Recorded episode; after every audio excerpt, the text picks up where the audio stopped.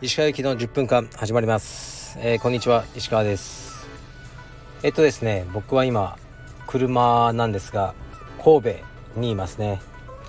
えっとちょっと事情がありまして、まあ、事情と言いますかあのー、妻のお父様が亡くなってしまいましてまあずっとご病気だったんですね。もう入院されてて。だから覚悟はできてたんですが状態も良くなくて。ってことになってしまったので妻は沖縄から、えー、東京へ飛行機で急遽帰り僕は子供を連れて福岡へ戻りで今日結構大変だったんですけど子供だけを飛行機にえー、っとねで飛ばせて東京に。僕は車があるんで車で東京に戻ってる。という感じですね。で朝9時から走って今夕方4時なんですけど神戸まで来ました。うんもう夜中までかかっても東京帰ろうかなと思ってますね。眠くなったらこれやります。はい。えー、っとだからまたね岩崎には会えずですね申し訳ないですけど。ではレター参ります。えー、っと鹿先生こんばんは。いつも配信ありがとうございます。この配信が毎日の楽しみです。先般の放送で、えー、岩崎先生とのコラボを検討しているとの話がありましたがその話を聞いただけでテンションが爆上がりしました。石川先生と岩崎先生のコラボというだけで泣きそうなぐらい楽しみです。石川先生もおっしゃられていたように岩崎先生の充実に対する考え方の変化などを聞きたいです。是非実現お願いします。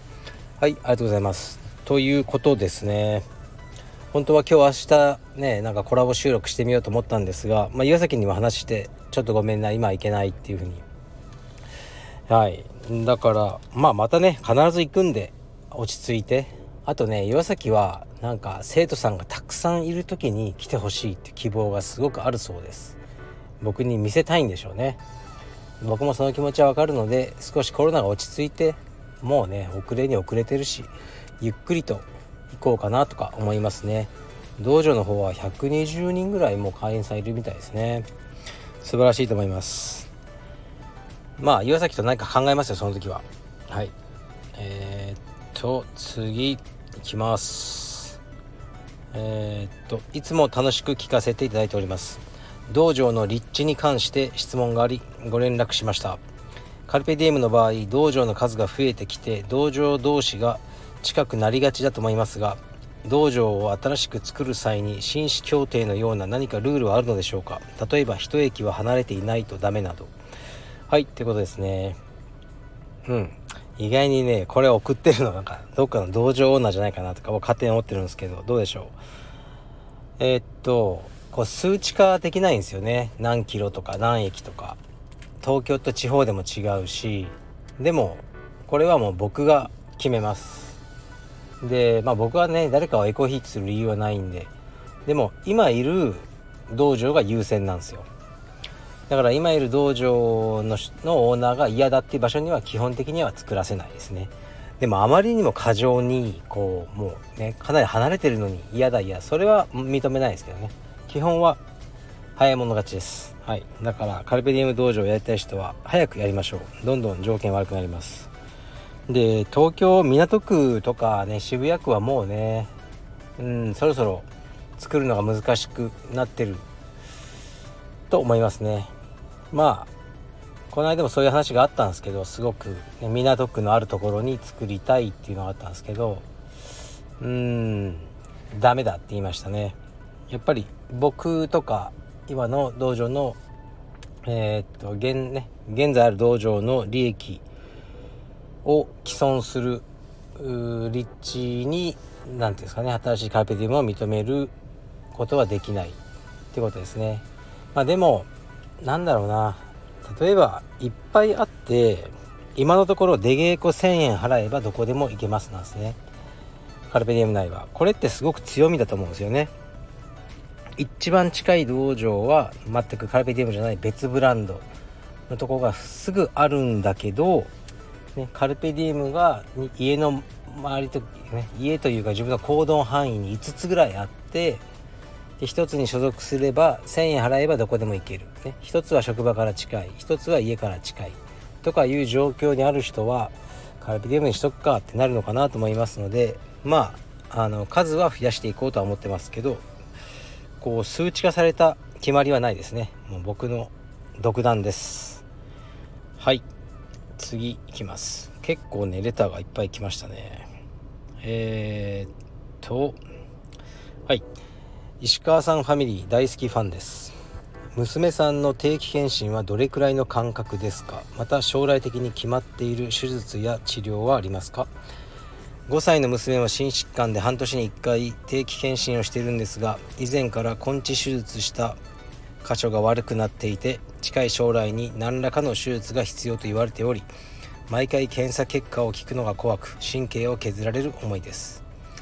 生まれた時からの宿命なのは分かっているんですが今現在元気にしている娘にまたメスを入れると思うとどうしても気がめいってしまいます。なので娘さんの元気な姿をストーリーで拝見できるととても嬉しい気持ちになります。これからも楽しみにしています。はい。ということです。ありがとうございます。まあ心配ですよね。うんお気持ちはよくわかります。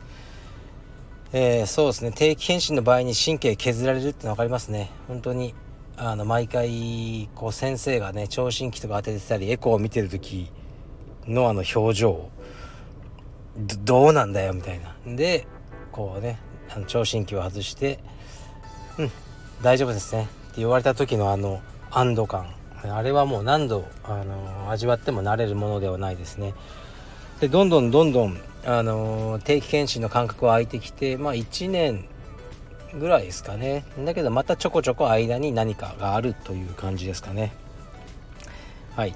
でまあ今僕の娘は12歳。でねこの方は5歳ってことでだんだんねなんかいろんなことに慣れてくるもんだと思います。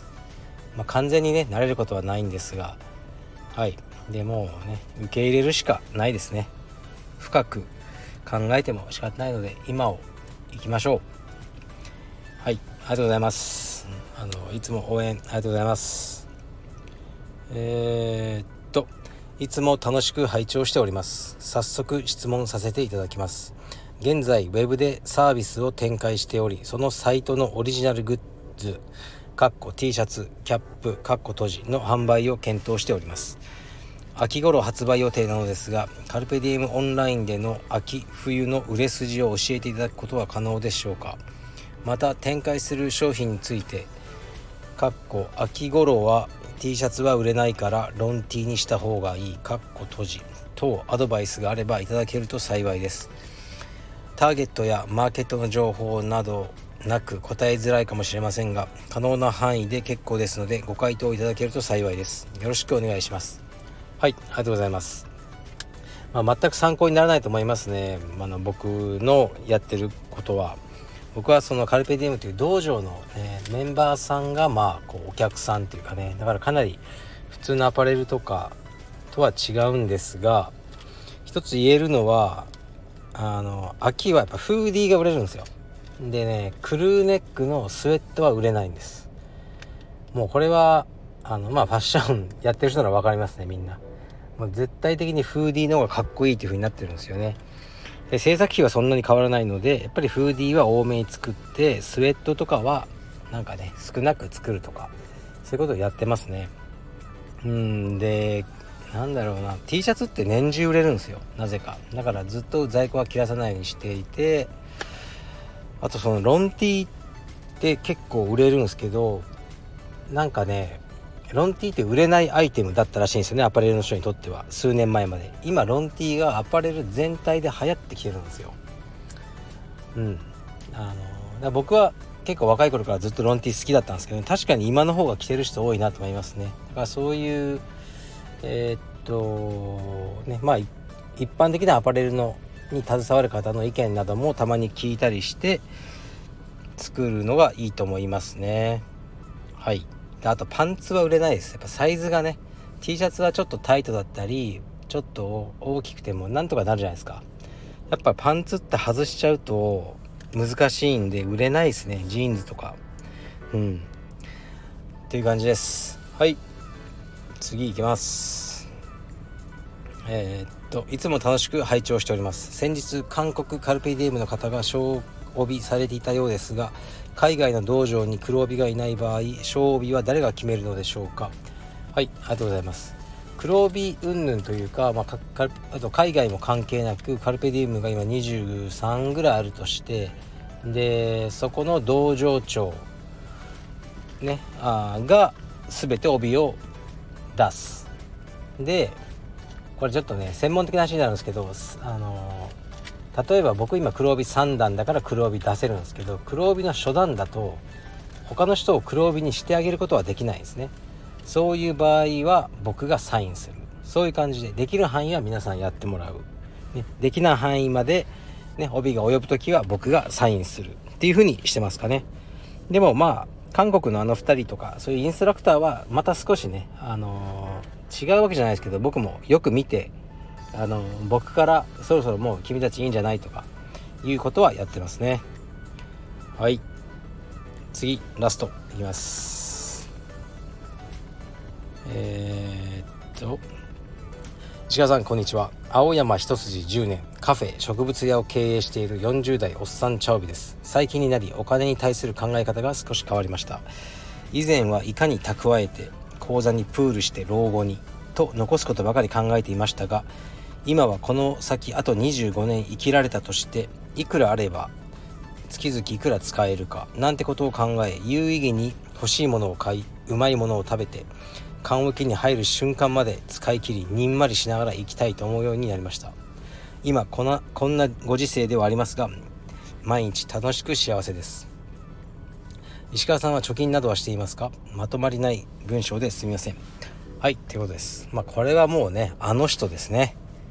あの巷で人気者のあの人なんでしょうがえー、っと僕も同じですかね。あまりお金を子供に残そうとか思ってないですね。